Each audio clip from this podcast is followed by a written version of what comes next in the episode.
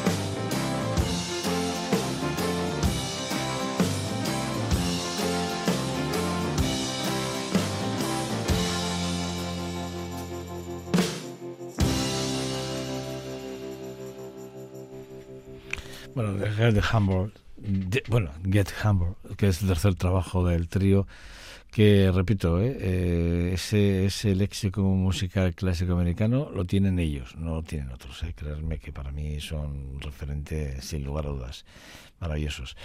Eh, hay otra banda que a mí, allí a finales del 2019, de, de Wild, de, Field- Fielders, bueno, pues eh, para mí, que yo creo que se hartaron ya de, de todo lo que era la, la parte comercial discográfica, tuvieron un se pillaron un cabreo tremendo. ¿eh? De hecho, allí a finales del 2019, bueno, pues eh, ellos decidieron. Luego, luego vino la, la pandemia y demás, y bueno, pues eh, les, les obligó a, a hacer una parada. Pero sí que es verdad que ellos decidieron meterse en una cabañita eh, para publicar y, trabajar eh, alrededor de, un nuevo trabajo y que, creo que es eh, el álbum Alvarado que para mí es un álbum bueno muy positivo. La- las letras los títulos creo que ellos han querido eh, después de, esto de la pandemia han, queri- han querido mandar un mensaje claro a través de su forma de entender la música y la vida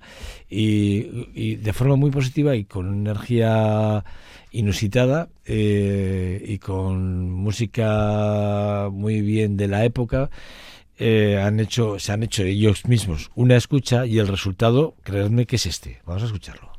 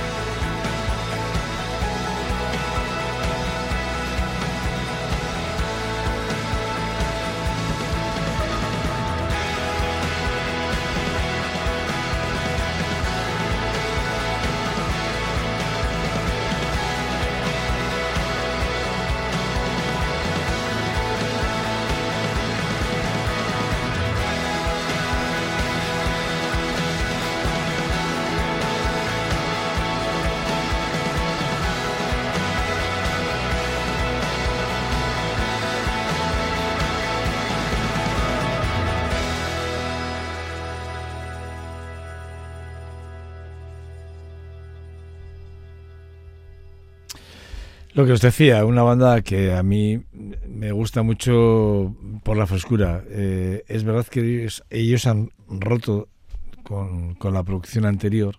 De hecho, de Will eh, Fitzgerald eh, lo que hacen es, eh, a finales del 2020 más o menos, se refugian en una, en una pequeña cabaña, cabaña perdón, allí cerca del noroeste de Nexville y producen por primera vez ellos todo, absolutamente todo, eh, en, creo que son en una semana, pero en los primeros cuatro días eh, llegan a producir más de 14 canciones con todos los arreglos, con todo preparado. De hecho, Alvarado nace allí y es y este, y este disco eh, con este concepto muy muy suyo, muy de muy para mí muy muy importante, muy alejados de las manos de algunos productores que hay muy buenos, pero hay otros que bueno pues que ven la parte más comercial y ellos querían oír de esa parte más comercial, quieren hacer algo mucho más música de autor. Y la verdad es que, bueno, pues el resultado es Alvarado, que a mí me parece que es un, álbum exquisito y maravilloso para poder disfrutar de él en cualquier momento de- del día o de, la semana o del año, cuando uno quiera. Pero sinceramente se ve, se ve la frescura y repito, cargado de mucha energía y de mucha positividad. Es un- unos tíos que han creído que después de la pandemia había que, que mandar otro tipo de mensajes al mundo y, y se encerraron, repito, en esa cabaña allí y bueno, pues durante una semana creen, también hicieron una buena fiesta, ¿eh? También hay un apunte por ahí de que las cervezas y las barbacoas volaban, vamos, o sea, los dos últimos días, vamos, que, que debió de ser, bueno, una buena fiesta a la que se disfrutaron para, hombre, a ver, para celebrar que habían hecho un gran trabajo de alguna forma. Bueno, eh, Joan Shaw Taylor. Yo, yo sé que a muchos de vosotros igual ni os suena, pero creerme que es una guitarrista, una cantante de blues excepcionalmente maravillosa. Que quien la descubre es un Eurythmics, ni más ni menos que David Stewart, quien la descubre con 16 añitos y quien le da la oportunidad de grabar en los estudios de la mismísima banda de Eurythmics. Eh, ella empieza tocando blues y, y básicamente porque está inspirada, es muy- bueno, tremendamente inspirada por Jimi Hendrix, por Albert Collins y por el mismísimo Steve Ray Vaughan, ni más ni menos. Y, pero sí que es verdad que luego eh, ella tiende a, mezclar ya ya no tanto blues, que también muy importante, pero ya empieza a mezclar otros tipos de músicas que para ella son importantes. Y de hecho, en mayo del 2009, Joan Shaw Taylor lanza su primer álbum de, de White Sugar. eh, y ahí ya, el- ya la parte más, sale una parte más rockera. Pero ya en el 2010, eh, en el segundo álbum, eh, ya en Diamonds in the eh, Dirt, bueno, pues eh, ya ella ya empieza a que el blues sí, pero ya el ya mete también rock, pop y mete algunas cosas más que empieza con las la base siempre es el blues, ¿eh? O sea, fundamental para entender esto. Pero sí que es verdad que ella empieza a jugar ya con otro tipos de, sonoridades o de, o de, efectos. Eh, eh, de hecho, los, los dos álbumes entran dentro del blues principal, de, hecho, dentro de las listas de Billboard Magazine USA y entra dentro, está dentro de los ocho, los dos álbumes, ¿eh? dentro de los ocho mejores álbumes de blues de, aquel año, en 2009, 2010. Eh, y, en, y en 2010 además gana la categoría del mejor vocalista femenina en la British Blues Awards, ni más ni menos. Bueno, ganó también, ella ganó el mismo premio nuevamente en el 2011 eh, con la composición de Some As The Never Was, eh, que está dentro del, del álbum que Diamonds in the Dirt. Y el 4 de junio del 2012, eh, bueno, pues toca, toca la guitarra junto a Annie Legnos eh, y en un concierto en, Inglaterra, bueno, en Londres concretamente, y a partir de ahí le salen un montón de giras tremendas. Quiero decir, ella por sí sola, por sí sola ya concitaba mucho interés. Eh, pero fijaros lo que a veces hace que, te, que una figura u otra, porque hombre, aquí eh, el, compañero de Annie Lennox ya, eh, David Stewart ya le fichó con 16 años y luego Annie Lennox ya la tuvo muy presente para hacer ese concierto y a partir de ahí, evidentemente, se volcaron en, en ella. Yo con esto no estoy diciendo que sea un producto en un momento determinado, porque vamos a escuchar dos temas del mismo álbum de ella, que creo que es un álbum, un álbum del 2016, Will, en el que yo he elegido dos temas, que son los dos temas que, que bueno, podría haber elegido cualquiera, pero he cogido de No Racing to Escape o de, o- y he cogido de, Date, Don't Know, que son dos temazos, para mí dos temazos, que hablan muy bien de lo que estoy diciendo, de cómo el blues es la esencia de lo que luego es el producto en el que ella cree.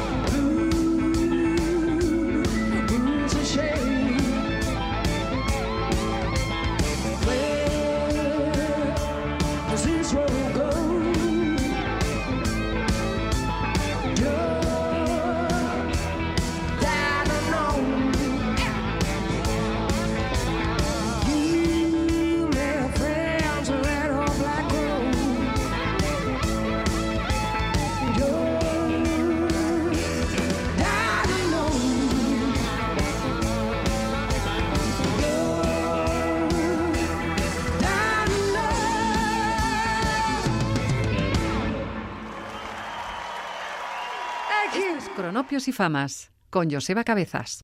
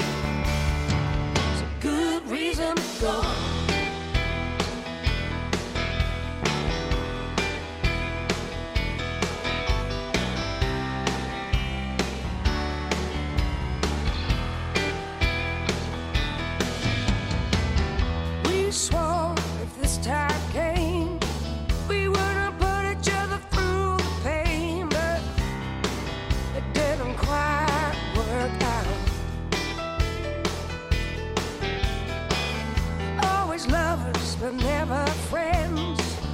We've been trying to play pretend, was never what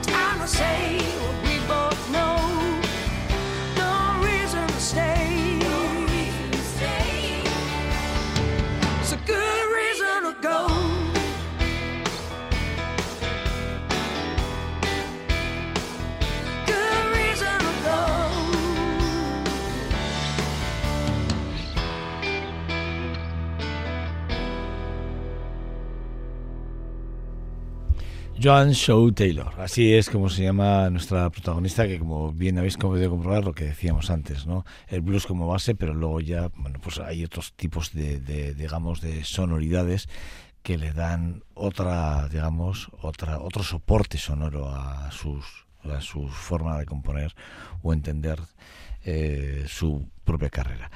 Eh, Joan Shaw Taylor, quedaros con, ella que es increíblemente maravillosa. Bueno, eh, fijaros, eh, eh, si hay una ciudad, si hay una ciudad de la que hay que hablar, hay muchas, pero Birmingham es el nacimiento del heavy metal, sí o sí lo queramos ver o no. Eh, fijaros, eh, en Birmingham eh, nacieron algunos de los estilos musicales más importantes de toda la historia de la música. En la década de los 60, más o menos, fueron la superbanda de, de, Spencer Davis Group quien marcó un antes y después, sobre todo porque empezaron a hacer aquella parte, bueno, a coger aquellas menciones del rhythm blues británico con combinaciones de folk, jazz, blues y soul, lo mezclaron todo, hicieron una coctelera y sacaron lo mejor de una de las, para mí, de las superbandas de todos los tiempos, de Spencer Davis Group. Luego, eh, eh, la psicodelia inglesa, aunque Pink Floyd fuera sus impuls- impulsores, acabó eh, eh, en Birmingham, de la mano de The Move. Porque claro, Pink Floyd vale lo que queramos, sí, sí, pero fijaros, es que estamos a final, estamos a mediados de los años 60, mediados 65, del 65, 64, 65 y nace The Mood, que es una banda súper eh, psicodélica increíble. Pero hay un estilo que se convirtió en el fenómeno de masas global y, es- y este fue el heavy metal, el cual eh, germinó en, principios, bueno, empezó a, principios de los años 70 y con Black Sabbath a la cabeza. Pero a mí en este en este relato me falta siempre un nombre y ese nombre es Judas Sprint. Porque para mí, claro, a ver, Sprint cuando la formación se crea como tal es en el 69. Pero y es en Birmingham. Pero para mí, eh, realmente venían trabajando ya desde hacía cinco o seis años cosas tra- o sea, arreglos, canciones que luego se convirtieron en grandes hits de la propia banda y que han quedado para, la- para los anales de la historia de la música. Y que es una de esas bandas que evidentemente cuando uno la escucha se da cuenta que dentro del heavy y dentro de lo que fuera, digamos, el concepto Birmingham, eh, Judas Spring tenía, tenía algo, tenía algo más de lo que ofrecían otras bandas. Y para mí no era otra cosa que el concepto. No era, no, no es que hay, hubiera arreglos, no, era el concepto, la forma de creerse la interpretación de cada una de sus palabras, frases, versos, como lo queréis llamar, y cada una de sus acordes o notas. Yo siempre digo lo mismo, a veces creemos que todo va como muy empastado y no va lo suficientemente empastado como para ser grandes hits. De Judas Sprint no hay nada que no haya sido un hit. Increíble.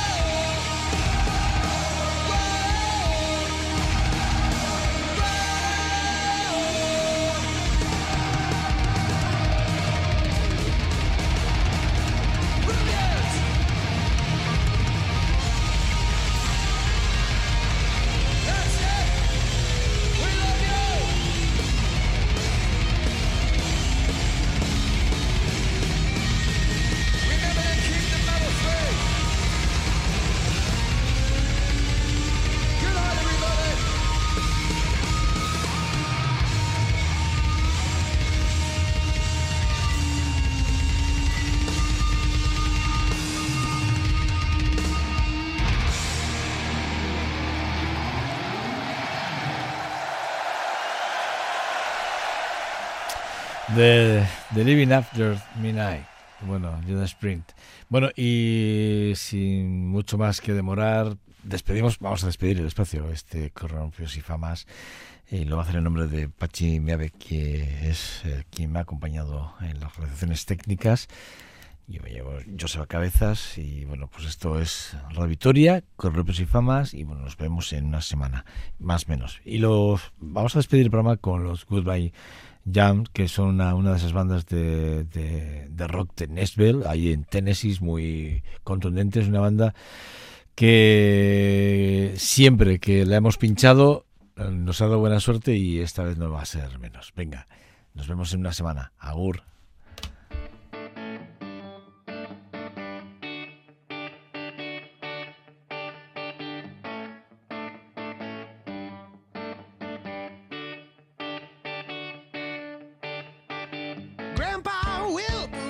First to be saved. He traveled the country playing on the church stage. They passed the hat, that was all he was paid. He was a dying breed long before his.